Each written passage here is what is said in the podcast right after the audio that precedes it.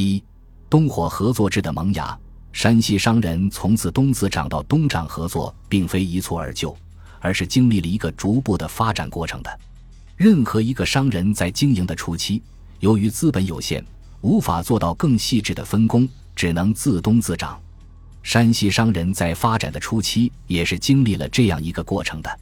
例如，王文贤者，蒲州商也，名宪，字文显，号一安子。初，文显为时不成，乃为初商。长西至陶陇，与张掖、敦煌、琼玉色，立金城，移转而入巴蜀，沿长江，下吴越，又设汾晋，建泾原，卖九河，翱翔长卢之域。今客死郑家口。再如李明信，字富本，别号沃阳，实为曲沃南关乡人。携资甲钱陇间，只徒步数千里不携一铜。以上二人都生活在十五世纪下半叶至十六世纪下半叶，即明中叶资本主义萌芽以后的历史时期。这种自本自营的经营方式，类似自耕农、自我劳作、自我收获，并不依赖雇佣伙计。只是以这种形式进行的商人资本的积累是非常缓慢的，也会失去很多商业机会。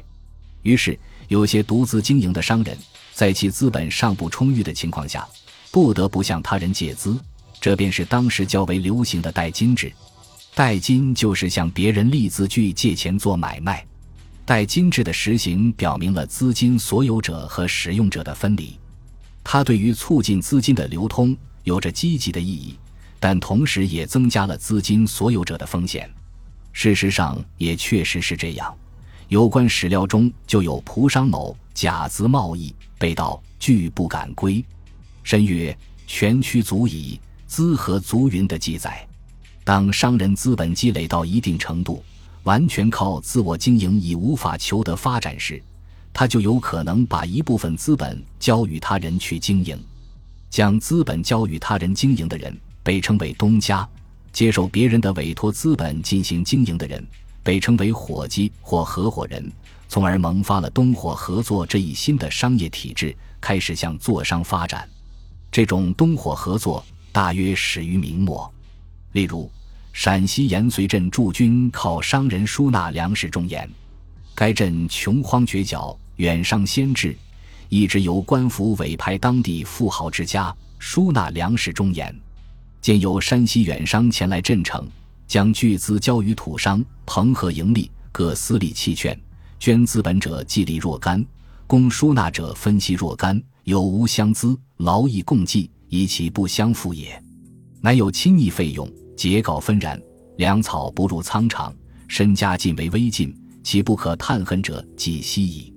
这里，山西商人将资本交予延绥土商共分利息，叫做朋和盈利。实际是东火合作，出资者不出力，经营者出力不出资，是资本所有权与经营权的分离。出资者靠资本分取利润。然而，朋和盈利只是相互了解的异地商人之间的合作，投资人对经营者的约束还不够强，存在着在利益分配上发生摩擦、矛盾而不能善终的问题。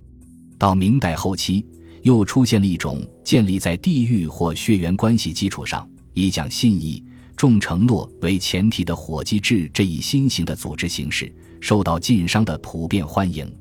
这种形式的主要内容，名人沈思孝曾总结为其合伙而商者名曰伙计，一人出本，众伙共而商之，虽不食而无私藏。祖父或以子母息盖代于人而道亡，代者业舍之数十年矣。孙子生而有之，更交劳强作以还其代。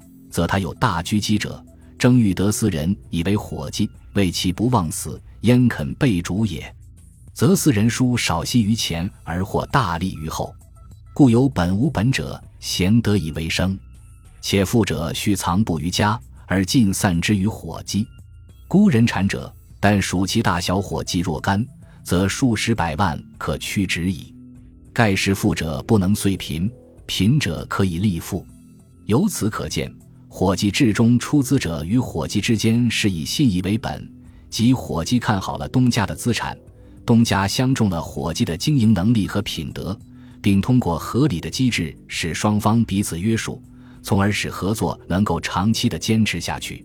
而交通、通讯的不发达，使得这一连接东家与伙计的合理机制与纽带，正是血缘与地域这些因素。正是有了地域及血缘关系的约束，才使得东家和伙计双方能够彼此相互了解、彼此相互放心。显然，这种形式要比代金制与合伙制、朋和盈利，在组织上更为牢固紧密，说明商业形式的社会化、多样化又向前进了一步。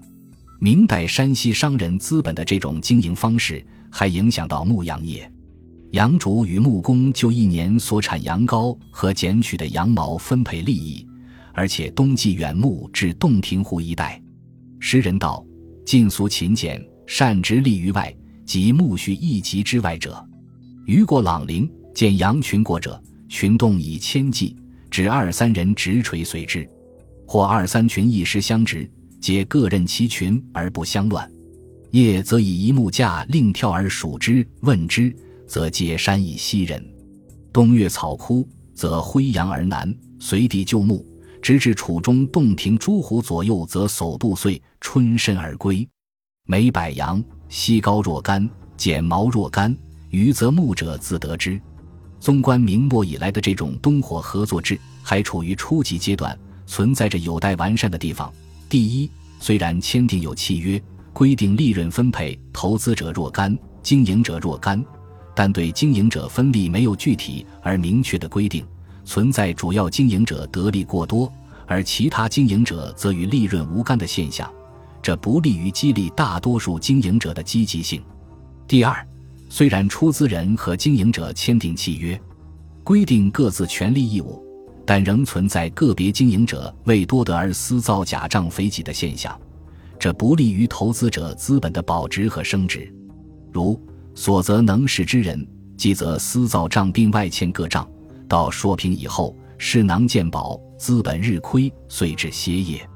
第三，虽然出资人和经营者签订较明确的契约，但在经营过程中仍出现经营者随意改变商品经营方向而不向出资者说明的侵权行为，如规划成三亿号是经营绸缎杂货的商店，设分庄于新疆阿克苏。并为张銮管事，不料乾隆三十八年（一七七三年），张鸾将铺内一万多两本银的货物兑换玉石往苏州发卖，由于引发财务纠纷，出资人将张鸾告到官府。所有这些都反映了东火制初期经营或者和投资者的矛盾。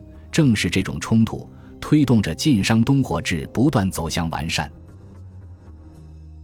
本集播放完毕。感谢您的收听，喜欢请订阅加关注，主页有更多精彩内容。